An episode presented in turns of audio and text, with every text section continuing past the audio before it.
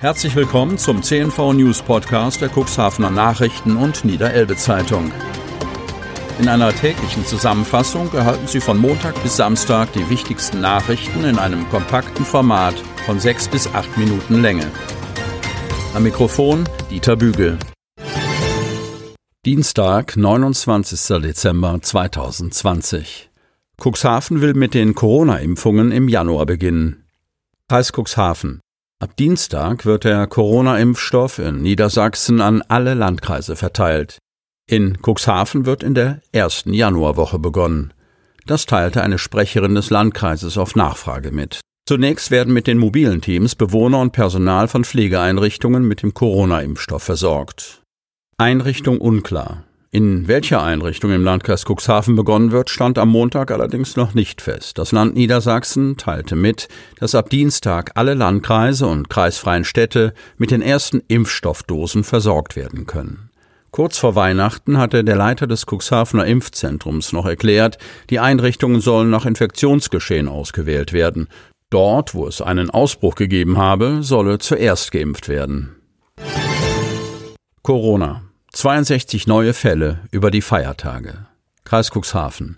30 neue Corona-Infektionen alleine an Heiligabend sind im Landkreis Cuxhaven bestätigt worden. Elf Menschen sind im Krankenhaus. Das meldet der Landkreis am Montag. Insgesamt sind seit der letzten Meldung am 23. Dezember 62 Neuinfektionen im Kreis Cuxhaven gemeldet worden.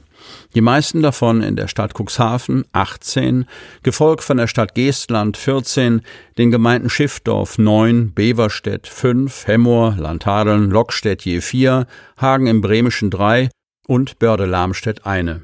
Als genesen gelten 57 Menschen im Vergleich zur letzten Meldung.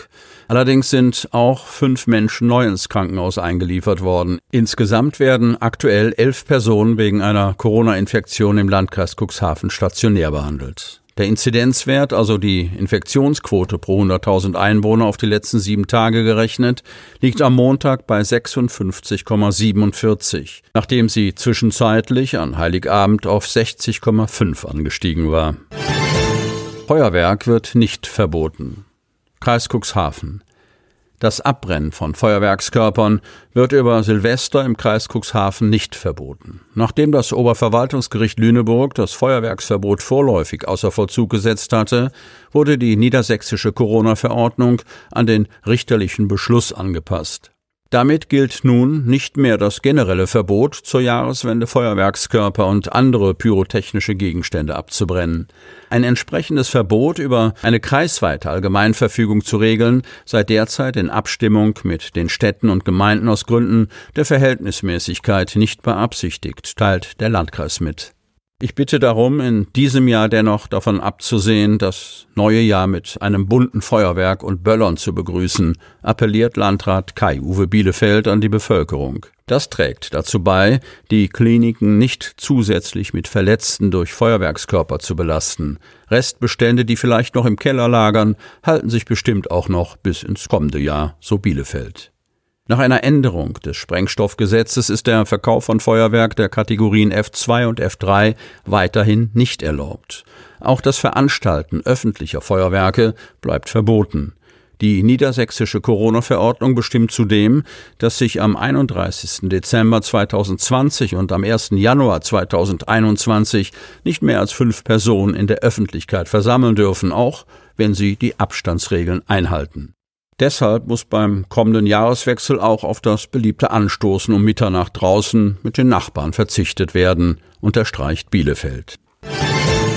Bahnhofsinitiative von Corona kalt erwischt. Cuxhaven. Anfang Dezember 2018 wurde Cuxhavens Bahnhof nach 15,5 Monaten des Umbaus von der Bürgerbahnhof Genossenschaft eröffnet. Zwei Jahre später blickt sie leicht optimistisch in die Zukunft. Doch auch die Ehrenamtlichen von der Bahnhofsinitiative wurden von Corona kalt erwischt. Wir müssen Corona-bedingt sowohl unsere Generalversammlung im Juni als auch den Ersatztermin im November absagen, informiert Gabriel Grubel, die gemeinsam mit ihrem Vorstandskollegen Stefan Hirschfelder und Karin Lüttke vom Aufsichtsrat für das Geschäftsjahr 2019 eine positive Bilanz zieht.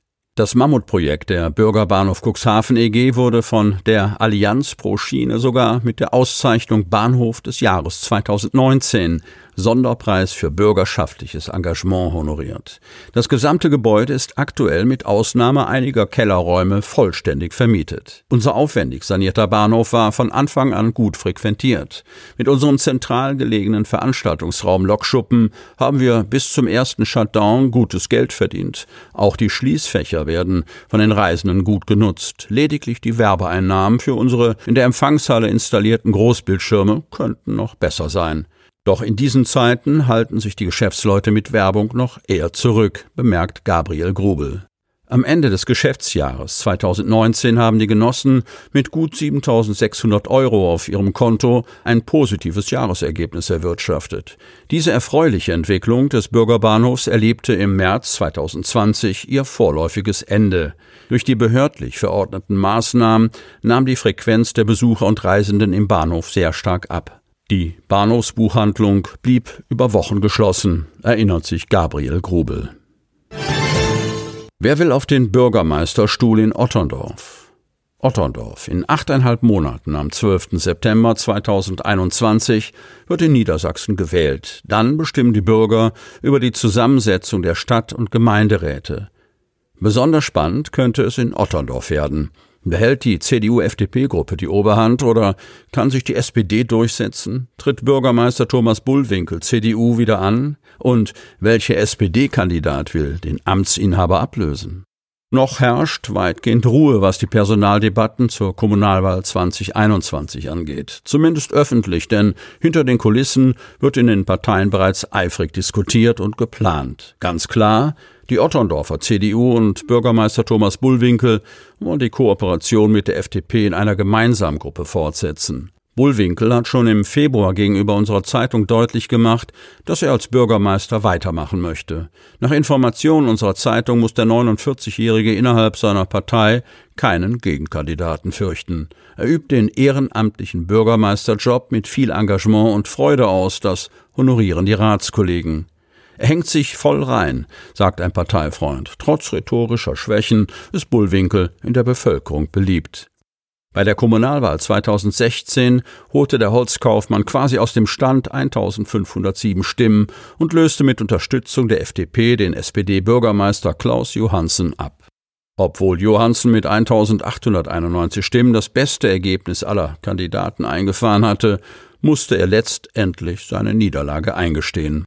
Kommt es im September 2021 nun zur Revanche? Offiziell haben sich Johansen und die Otterndorfer SPD noch nicht geäußert, aber vieles deutet auf eine erneute Kandidatur des 67-Jährigen hin. Er kennt sein Otterndorf und beherrscht das kommunalpolitische Handwerkszeug aus dem FF. 2011 wählte ihn der Stadtrat zum ehrenamtlichen Bürgermeister seiner Heimatstadt. Auch im Kreistag mischt der ehemalige Landtagsabgeordnete kräftig mit. Seit 2001 ist Johansen Vorsitzender der SPD-Fraktion. Sie wollen noch tiefer in die Themen aus Ihrer Region eintauchen? Im CNV Medien Podcast auf Tauchgang kommen jede Woche Freitag spannende Personen, emotionale Stories und tolle lokale Projekte aus dem Landkreis Cuxhaven zu Wort. Einfach kostenlos abonnieren auf Spotify, Apple Podcast, Amazon oder auf der Startseite unseres Medienhauses unter cnv-medien.de. Sie hörten den Podcast der CNV Medien, Redaktionsleitung Ulrich Rode und Christoph Käfer. Produktion Rocket Audio Production.